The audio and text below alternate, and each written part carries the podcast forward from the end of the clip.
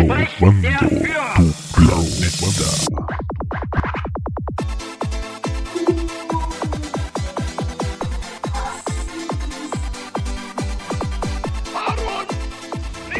Hola y bienvenidos a este episodio de Robando tu planeta. Yo soy Ostorra Negra, su tempestista favorito del internet, y como en cada programa vengo a recordarles que no hay tiempo para discriminar, tú odia a todos por igual y comenzamos.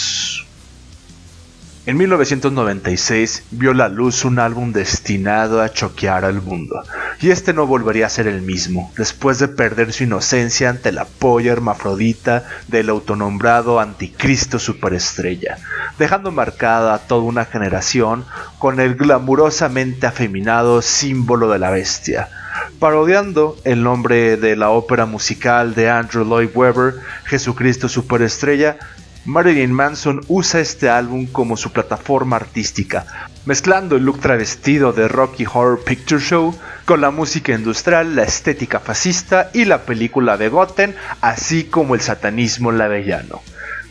Coproducido por Trent Reznor de Night Snails, Anticristo Superestrella, este álbum conceptual consta de 16 canciones divididas en tres ciclos, en donde el personaje principal pasa por un proceso evolutivo, que va desde el gusano a el ángel y concluye en la canción número 12 del álbum, donde se presenta a el anticristo.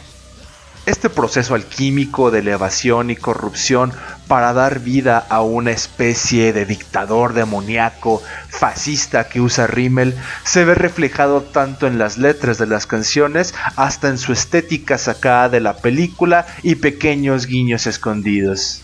El más obvio de estos es el rayo tomado de los camisas negras ingleses del Partido Fascista Británico, el cual todos conocíamos en los noventas como el famoso rayito de Marilyn Manson, o también parodiar a Mussolini en el video del sencillo más popular del álbum, The Beautiful People.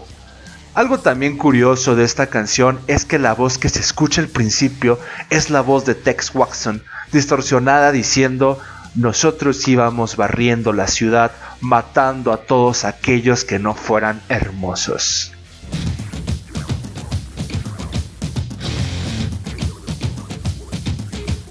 También advirtiendo al mundo en esta canción que el fascismo de la vieja escuela iba a llevarse toda la verga.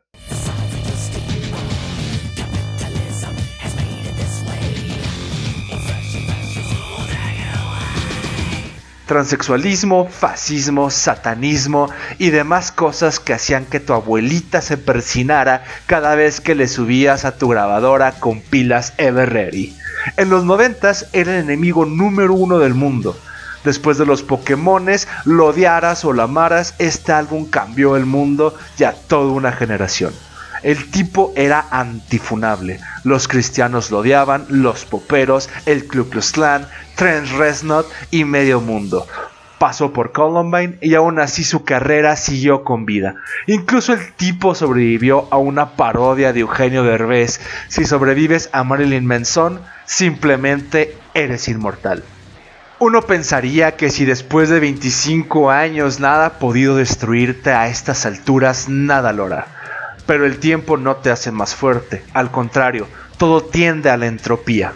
Y como cualquier prieto mamonzo de intelectual, hijo de esquizofrenia natural, que no sabe de qué vergas va la segunda ley de la termodinámica, pero le gusta usar esa palabra por mamador, solo usa esa palabra para no decir que todo se va a la mierda, porque simplemente te haces viejo o en pocas palabras y sin mamar, el caos reina.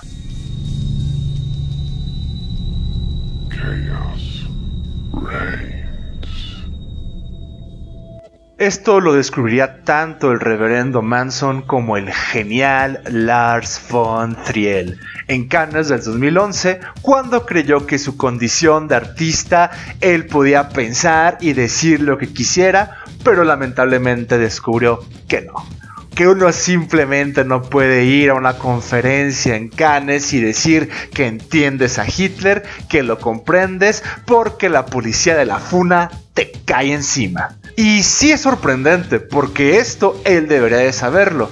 Al menos sé la diferencia de Marilyn Manson. Conoce la verdadera cara del anticristo. Él fue quien nos entregó la verdadera revelación de su rostro en su película. Para Lars von Trier, la naturaleza es el templo de Satanás y las mujeres son sus apóstoles. El maligno tiene rostro de mujer, según Lars. Uno podría creer que sabiendo esto se podría salvar de la funa. Pero por muy terrorífica que sea su película, en serio, neta, güey, no la vean. Annabelle, Jason, Freddy Krueger, Chucky, Todas esas madres le pelan la verga al verdadero monstruo de la película más terrorífica de todos los tiempos. Esa madre sí me da un chingo de miedo y es la película de Anticristo de Lars von Trier. Y lo peor es el final, porque, spoiler alert, no puedes salvarte de él. Y no es solo uno, sino que es uno en un millón de rostros y se une con el solo propósito de destruirte literal y metafóricamente mediante la funa. Lars von Trier sabía cómo iba a ser el futuro. Un montón de e-girls sin rostro devorando a los viejos, buscando entre los viejos tweets y declaraciones errores para devorarte mediante su sed de funa. La mujer es el verdadero anticristo, según Lars. Marilyn Manson se quedó pendejo a comparación de este anticristo. Y es por eso que está siendo devorado por él. Los noventas y todo aquel miedo que causaba Marilyn Manson y sus actos para escandalizar a abuelitas han muerto.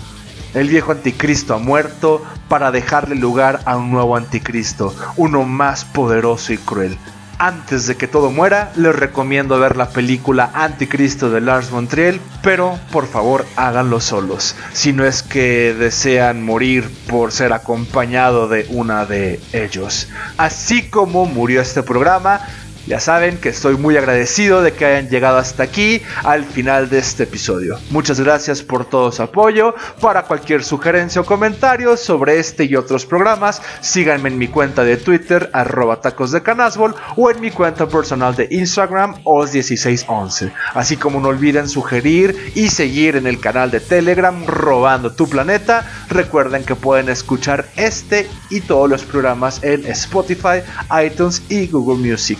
Gracias por su apoyo y sin más que agregar, como siempre les deseo, salud y victoria.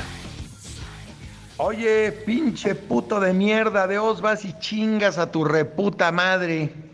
¿Eh? Por culero y por pendejo. Shh.